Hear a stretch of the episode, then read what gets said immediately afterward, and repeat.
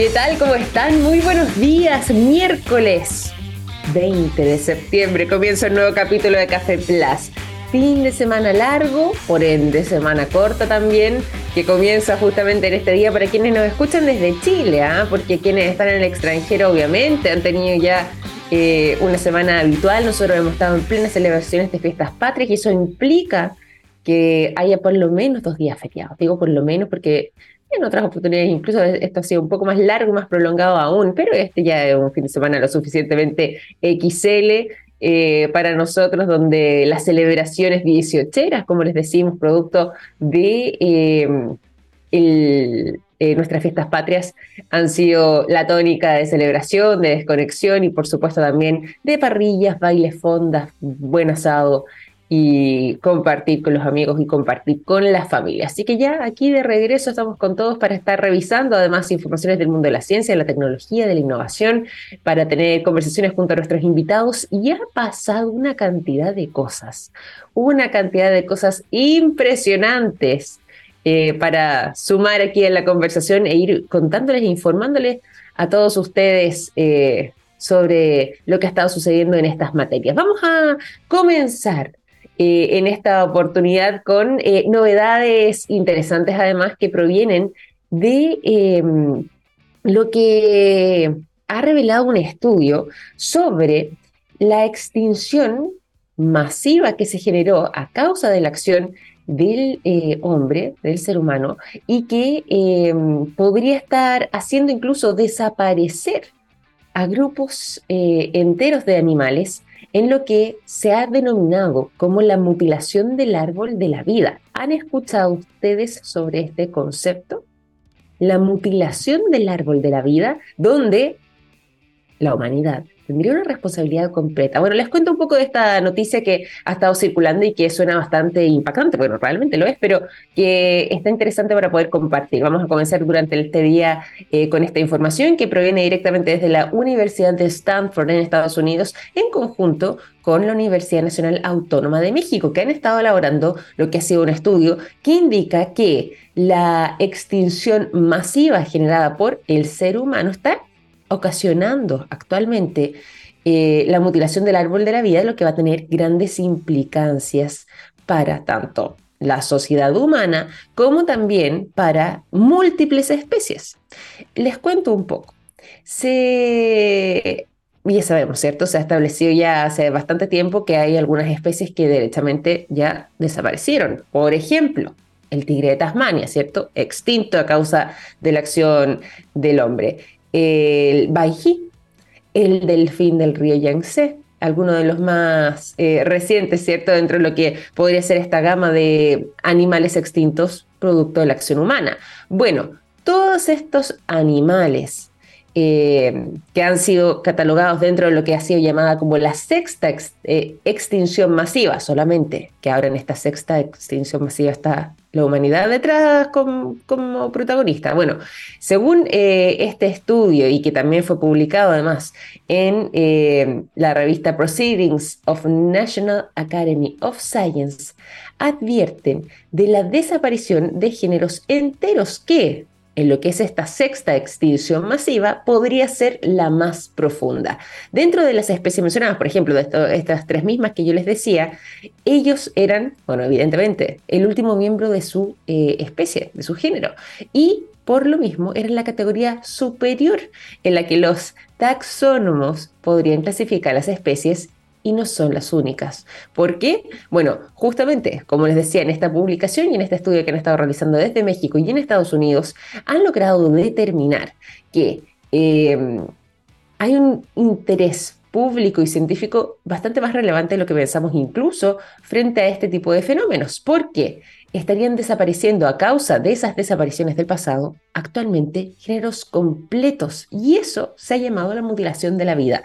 ¿Por qué la mutilación de la vida? Porque básicamente hemos estado mutilando, cortando algunos de sus ramas, pero de esas ramas se sostiene eh, grupos completos, géneros enteros, como dice esta publicación, donde también dependerían distintas especies y que actualmente han comenzado poco a poco a desaparecer. Han estado realizando eh, lo que ha sido un trabajo de largo plazo, siguiendo además eh, esta huella que ha dejado este impacto en particular dentro de lo que es la evolución en el planeta y se dieron cuenta de que, em, ya que de momento no hemos podido confirmar, obviamente hay algunos que dicen, pero si es evidente que sí, otros que no, pero al menos de momento la, humanidad no ha podido confirmar eh, vida parecida a la nuestra, ¿cierto?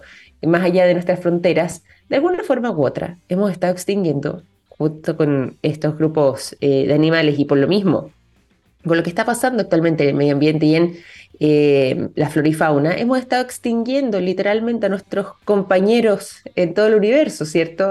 Compañeros vivos conocidos, digamos, para quienes tengan algún otro tipo de duda, que es justamente hacia donde apunta además eh, la conclusión final de este estudio. Se utilizaron además no solamente estas tres... Eh, estas tres especies o estos tres animales que les mencionaba anteriormente que ya están extintos, sino que justamente de esas ramas, todo lo que se desprendía eh, para impactar en géneros de animales diferentes, vertebrados y terrestres. Y además se dieron cuenta que ese impacto alcanzaba a, solamente con esas extensiones, a 5.400 géneros de animales vertebrados terrestres que abarcarían además eh, un impacto en otras 36.600 especies en términos generales, al menos de las que han sido descubiertas desde el año 1500 a.C., es decir, o sea, perdón, después de Cristo, es decir, no corresponden, por ejemplo, a la época de los mamut, por eso no lo hemos mencionado a propósito también de grandes extinciones. Ya, acá estamos hablando particularmente de eh, especies que, o de géneros de animales que eh, provengan del 1500 después de Cristo, de los cuales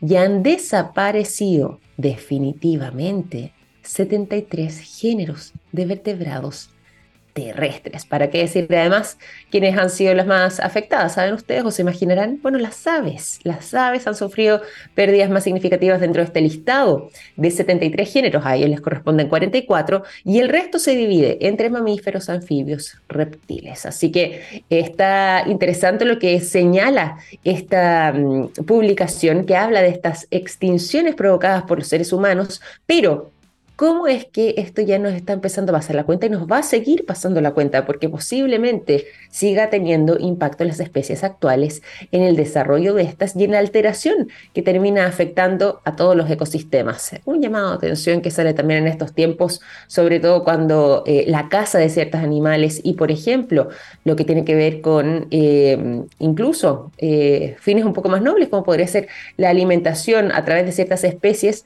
si es que no se hace de manera controlada, por ejemplo, si estamos hablando de de alimentación, podríamos generar su extinción definitiva. O para qué decir lo que ocurre con la caza recreativa de ciertas especies que bien sabemos están siendo protegidas, pero que algunos igual se saltan las normas. Bueno, podríamos quizás eh, ser testigos y esperemos que no suceda de la extinción masiva o la extinción definitiva más bien de alguna otra especie dentro del reino animal donde el ser humano hubiese tenido la responsabilidad absoluta y completa tanto de evitar que algo así suceda, como también de su conservación y preservación. ¿Qué es lo que vamos a elegir? Bueno, es justamente eso lo que plantea también esta publicación. Ya son las 9 de la mañana con 15 minutos, nos vamos a ir a revisar también otros temas, nos vamos a ir a la conversación, pero antes de hacer aquello, los vamos a dejar con buena música.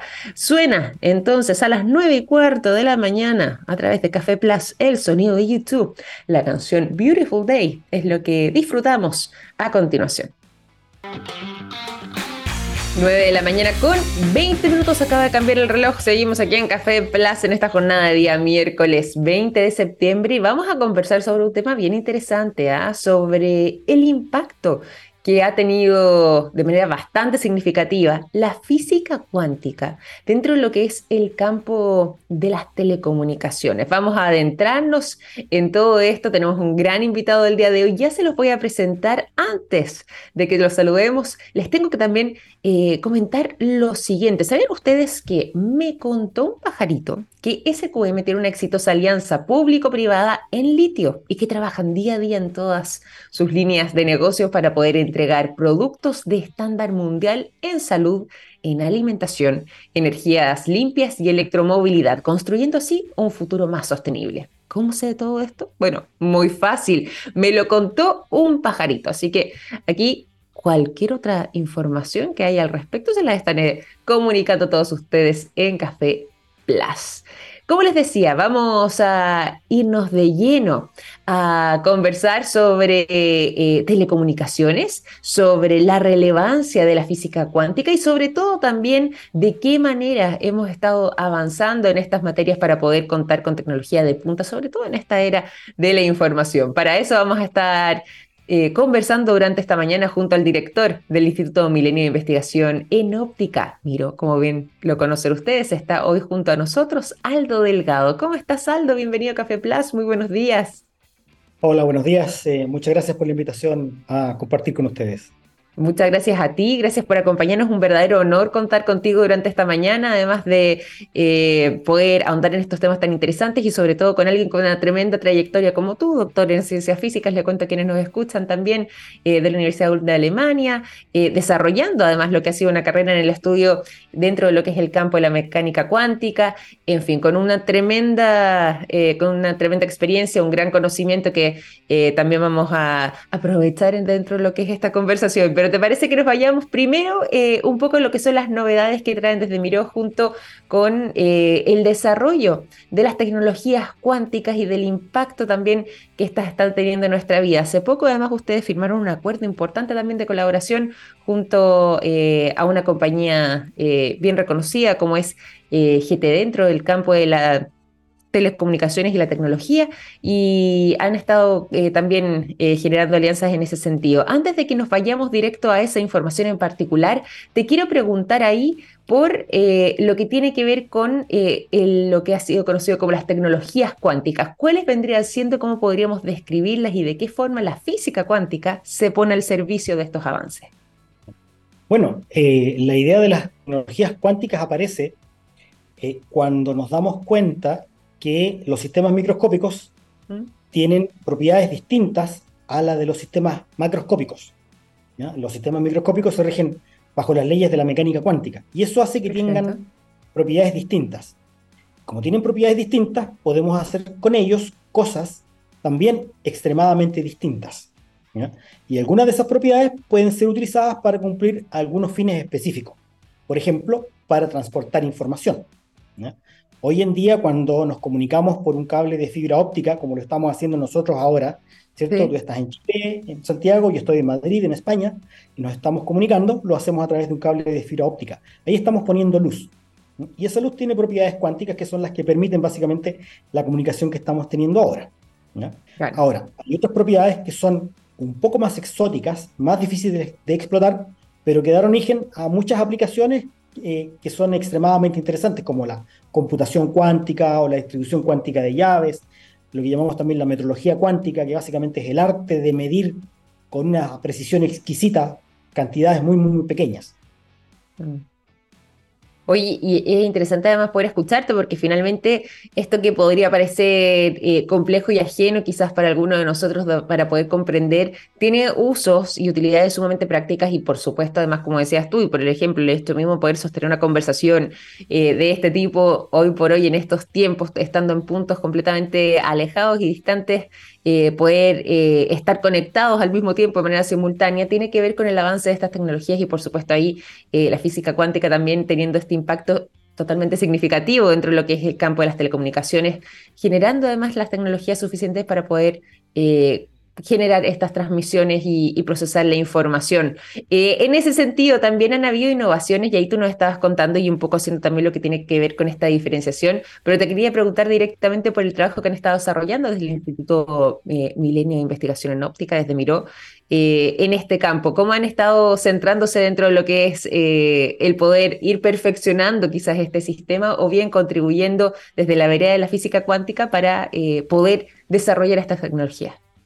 Bueno, el, instituto está básicamente concebido para realización de investigación básica en torno a la óptica, en torno a estudiar las propiedades de la luz, en todas sus dimensiones, tanto clásicas como, como cuánticas. Eh, en, en, concepción, nosotros nos hemos especializado básicamente en el estudio de las propiedades cuánticas.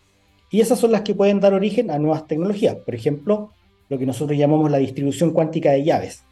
Es la posibilidad de generar una llave que te permita entre dos usuarios esconder la información de manera tal que cuando un hacker se quiera hacer de esa información, si lo hace deja una marca. Y esa ah, marca puede ser reconocida por los usuarios finales. Y te das, te das, cuenta de que alguien está intentando quedarse con la información. Entonces, es un mecanismo que nos permite a nosotros garantizar la seguridad de las comunicaciones. Eso es algo que nosotros hemos hecho en el instituto en varios experimentos eh, y es lo que nos ha llevado a nosotros a la colaboración con GTD. ¿ya? Mm. De hecho, este, este documento, esta colaboración amplia que firmamos con ellos, ¿cierto? Primero, una manifestación de las voluntades de las partes de colaborar, establece también cuáles son los recursos que podemos aportar para esta colaboración y fija también un marco en el cual vamos a decidir en qué temas puntuales vamos a colaborar. Perfecto. Uno de los primeros que tenemos en la lista justamente es eh, la distribución cuántica de llaves.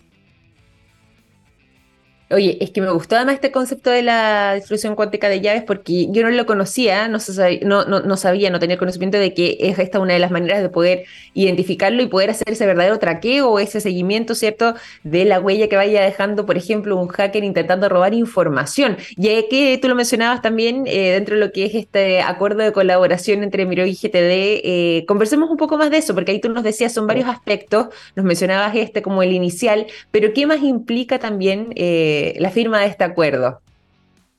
Bueno, el, acuerdo para nosotros es todo un hito, porque usualmente eh, nuestros patrocinadores, es decir, el Ministerio de Ciencia, nos pide que cada vez que tengamos la posibilidad de emprender, de innovar con alguno de nuestros resultados, lo hagamos.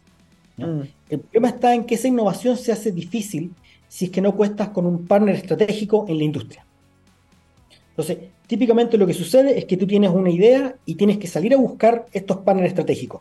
Y eso hace que el desarrollo mismo de esta innovación se haga difícil porque nosotros somos científicos, no somos empresarios. Entonces la comunicación se hace muy difícil. Eh, esto es algo que resolvimos fácilmente con GTD, mm. porque en GTD tenemos a un muy buen colaborador que es Raúl Palacios. Eh, Raúl entiende muy bien qué es lo que nosotros hacemos en tecnologías cuánticas, cuáles mm. son las posibles aplicaciones.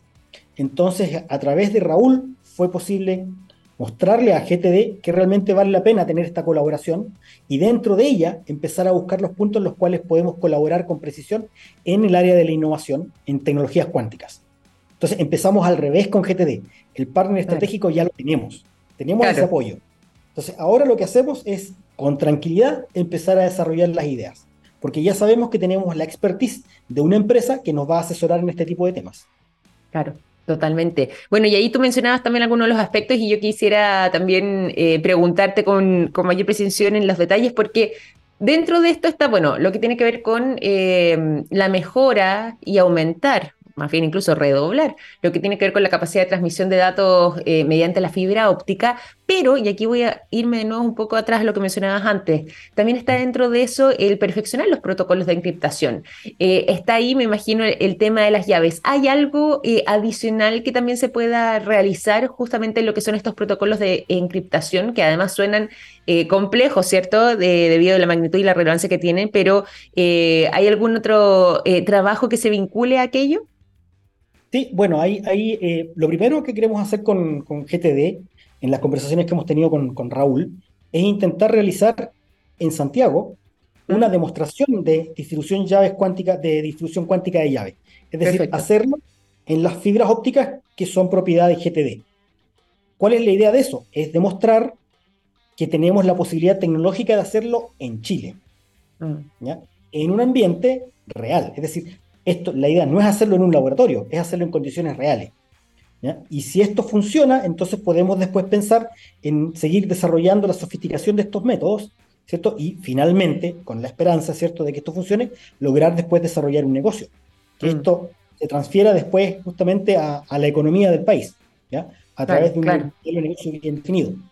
Claro. Eh, el siguiente punto en el cual hemos conversado también con, con Raúl y con algunas otras personas de GTD es la idea de la computación cuántica.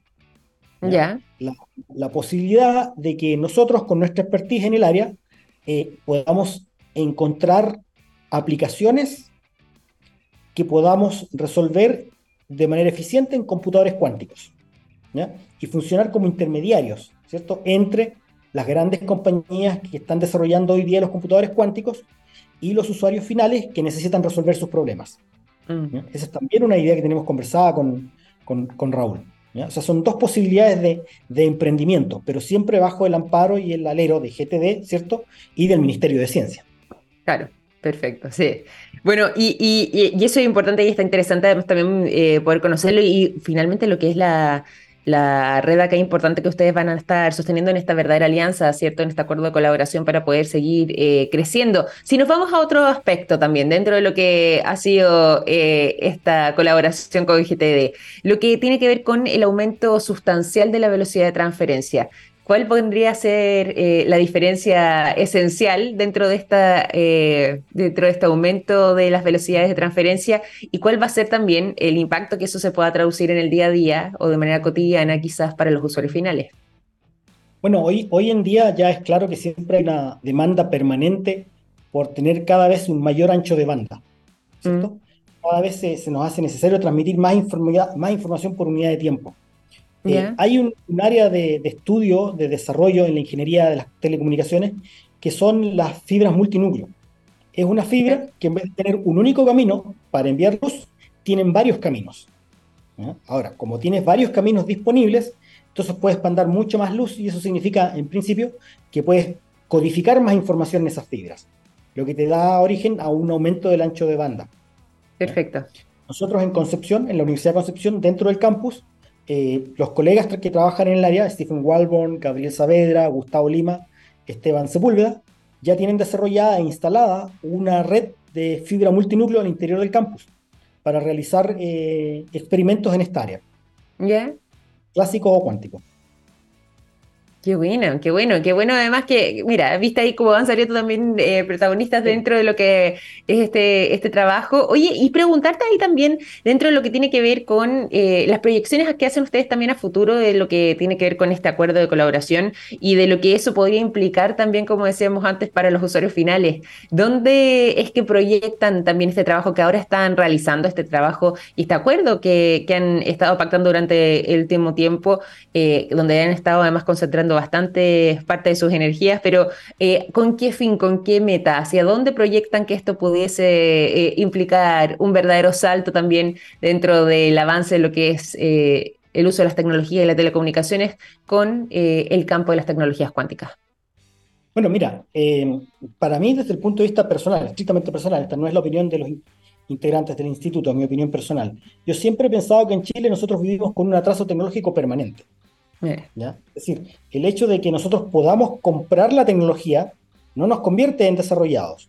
Desde el momento en mm. donde se nos acabe el dinero, eh, nos quedamos sin estas tecnologías nuevas. Así que creo que hay que hacer un esfuerzo en el país por ser capaces de desarrollar ciertas tecnologías en base a nuestros propios esfuerzos. Mm.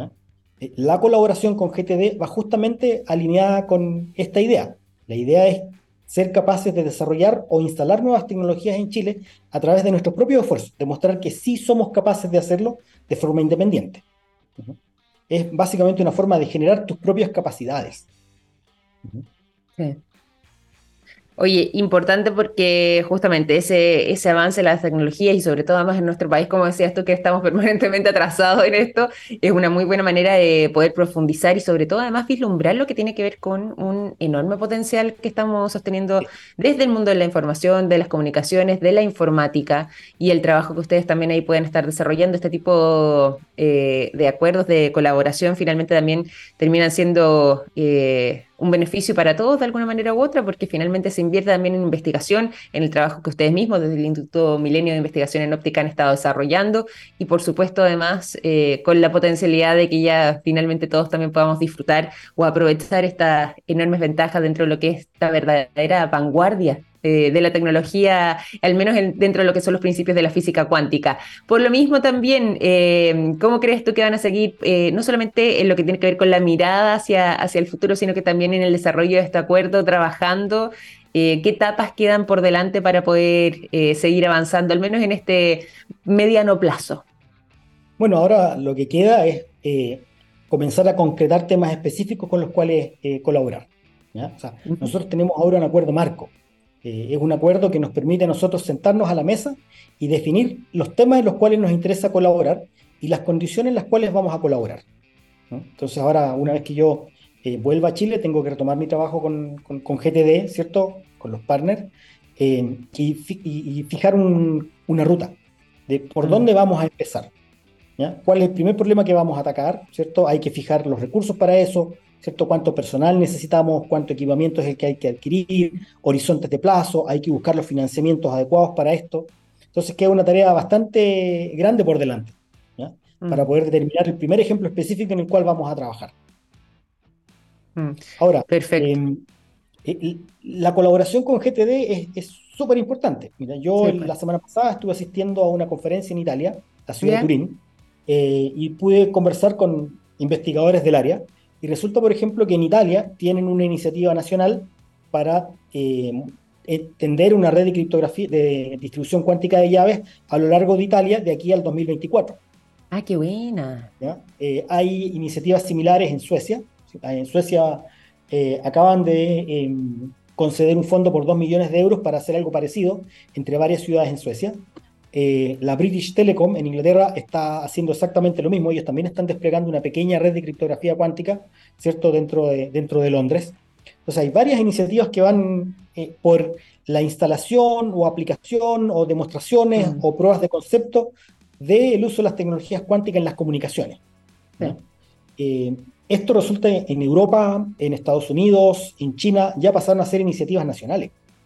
Estados Unidos, no recuerdo, hace poco destinó 2 billones o 3 billones de dólares para apoyar el desarrollo de las tecnologías cuánticas. Europa está haciendo lo mismo, con, montos similares, y imaginamos que China está tomando exactamente las mismas Me imagino, seguramente, claro.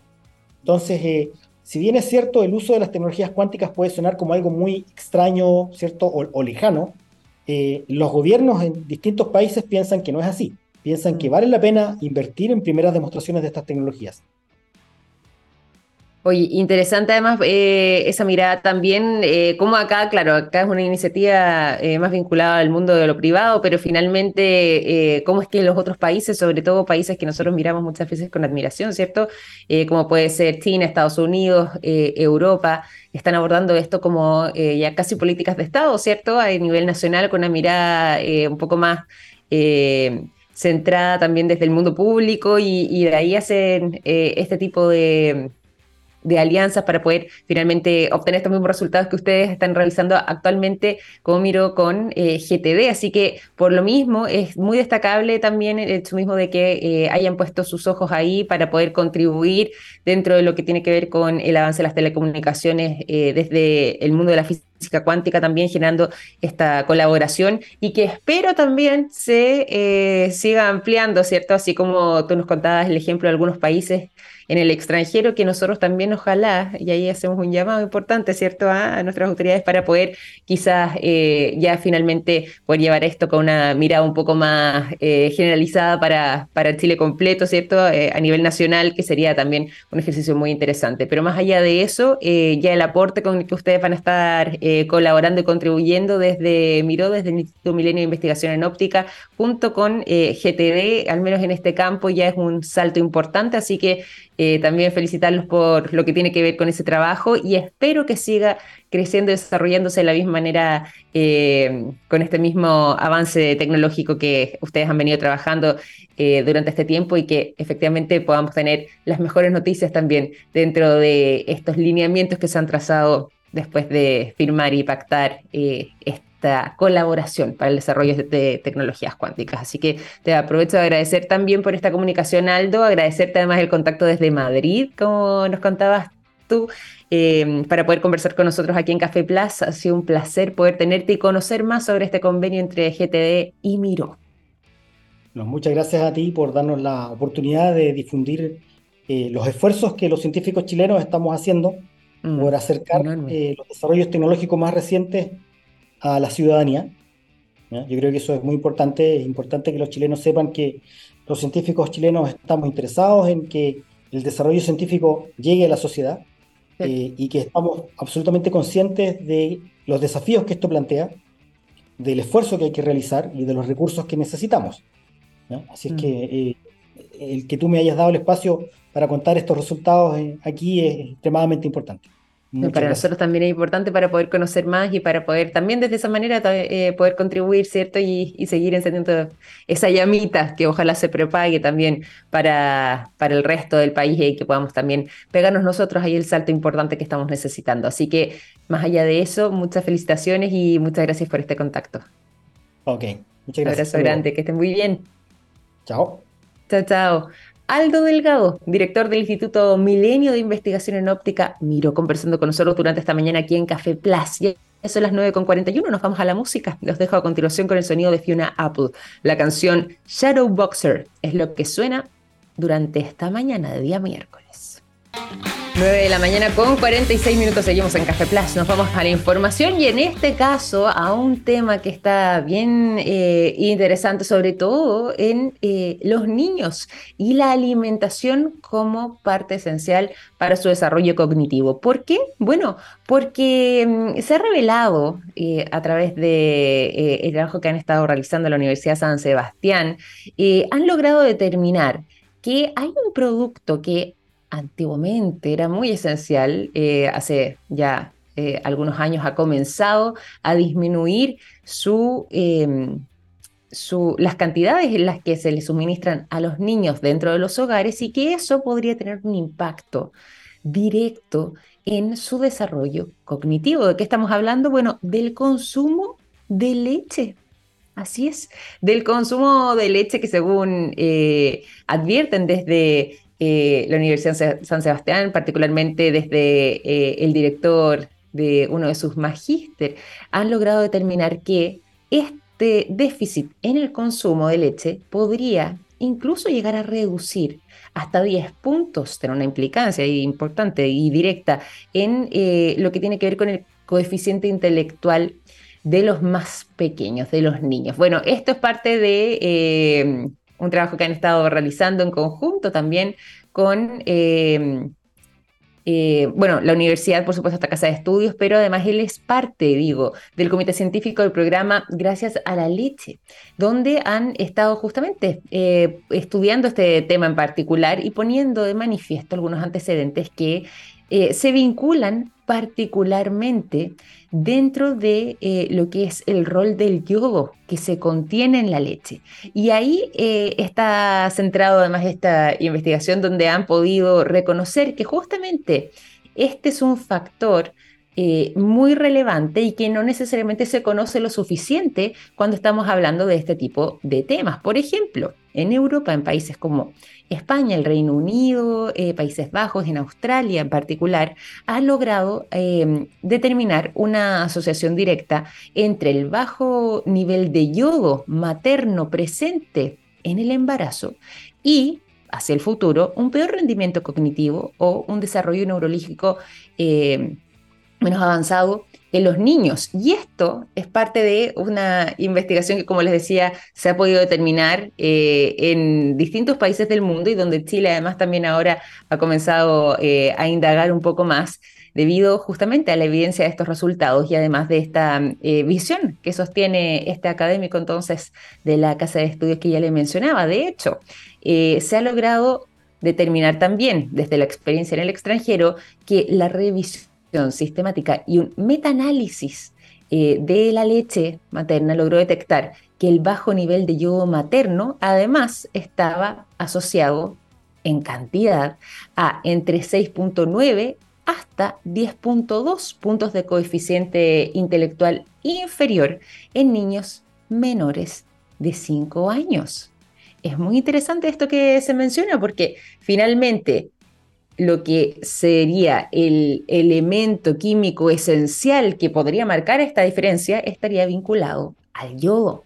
Y eso fue descubierto no ahora, no recientemente, no con estos estudios, no a través de, por ejemplo, esta, esta visión experta eh, como este académico, sino que eso ya es un conocimiento que se tiene desde el año 1811, que de hecho fue descubierto por un científico francés llamado Bernard Courtois y que eh, le habría... Eh, él habría podido vislumbrar aquello y finalmente eh, descubrir, ¿cierto?, la relevancia que tiene este elemento eh, también para eh, lo que fue finalmente este desarrollo y la implicancia que puede tener incluso en nuestra salud. Bueno, este nutriente termina siendo entonces indispensable para el ser humano y eh, puede afectar, y esto lo saben bien eh, seguramente, ¿cierto?, en lo que tiene que ver con el funcionamiento de eh, la glándula de la tiroides para poder generar hormonas como la tiroxina o la tridori, perdón, siempre me cuesta decir esta palabra, tridotironina, ¿cierto? Que son esenciales para que exista una buena regulación de nuestro organismo, para que pueda funcionar de buena manera, para que pueda ejercer ciertas funciones y sobre todo lo que tiene que ver también tanto con el crecimiento como con el desarrollo cerebral y también de otros tejidos importantes. Habría una vinculación eh, entonces entre la presencia de este yogo, ¿cierto?, en la leche materna y eh, ¿Cómo es que puede llegar a afectar eh, directamente dentro de lo que tiene que ver con el desarrollo cerebral y, por supuesto, incluso el coeficiente intelectual en los niños dentro de lo que tiene que ver con su consumo? Así que interesante además esta información eh, para compartirla y, bueno, para poder relevar también eh, lo que tiene que ver con la relevancia de la lactancia materna. Nos vamos al sonido de Black Kiss, la canción Low High, es lo que suena cuando ya son las 9 de la mañana con 52 minutos en Café Plus. 9 de la mañana con 55 minutos. Estamos en Café Plus, solamente aquí para entregarles información muy, muy breve, pero muy importante, sobre todo para los usuarios de X, de X o Twitter, que ya no es Twitter, es Sex o es X, como ustedes quieran llamarlo. Eh, pero que ha sido el nuevo nombre, ¿cierto? Con el que Elon Musk bautizó lo que todos conocemos como Twitter, finalmente. Bueno, ¿qué es lo que ha estado pasando ahí? Hay anuncios de este hombre nuevamente, así es, sí, y seguramente no les va a gustar lo que les voy a contar a continuación, porque seguramente quienes que llevan eh, varios años, más de una década incluso, 12, 13 años, eh, siendo parte de esta red social, pueda que se encuentren con una sorpresa, que si bien esta red social siempre se había mantenido gratuita, puede comenzar a cobrar una cuota mensual a sus usuarios? Esa posibilidad instaló Elon Musk justamente dentro de lo que mm, él ha llamado, y ha sido una de sus cruzadas, ¿cierto? Combatir los bots. ¿Cierto? Siempre él se ha referido a este tema de los bots y la desinformación, además, eh, que, es un punto de vista también muy, muy relevante, sobre todo cuando estamos hablando de este tipo de redes sociales y particularmente Twitter, donde muchas personas tienden a informarse. Bueno, Elon Musk eh, ha mencionado en reiteradas oportunidades lo que él eh, piensa de estos bots y, por supuesto, dentro de cómo es que podemos hacer para eliminar estos bots y ojalá exista la mayor cantidad de usuarios reales detrás de cada cuenta. Bueno, justamente es esta medida la que iría en solución a todo esto desde su punto de vista y tendría relación con eh, el cobro, una cuota mensual, para poder de esta forma asegurar que quienes mantengan eh, un perfil y que sean seres reales, ¿cierto? Paguen unos pocos dólares con eh, la intención de mantener sus cuentas, porque si no, seguramente quien, por ejemplo, eh, está detrás de no solamente un bot, ¿cierto? Sino que varios bots no van a querer hacer ese pago de manera permanente por eh, estas cuentas falsas que finalmente comparten información con una cierta intencionalidad. Bueno, ¿hay algunos que lo encuentran una buena idea? Sí, no son la mayoría, hay que decirlo. ¿ah? La mayoría está en contra, por supuesto, del cobro. A nadie le gusta que de un día para otro un servicio que era gratuito comience a tener un pago mensual, pero se está contemplando todavía esta posibilidad. No es algo 100% seguro. Hay que recordar además que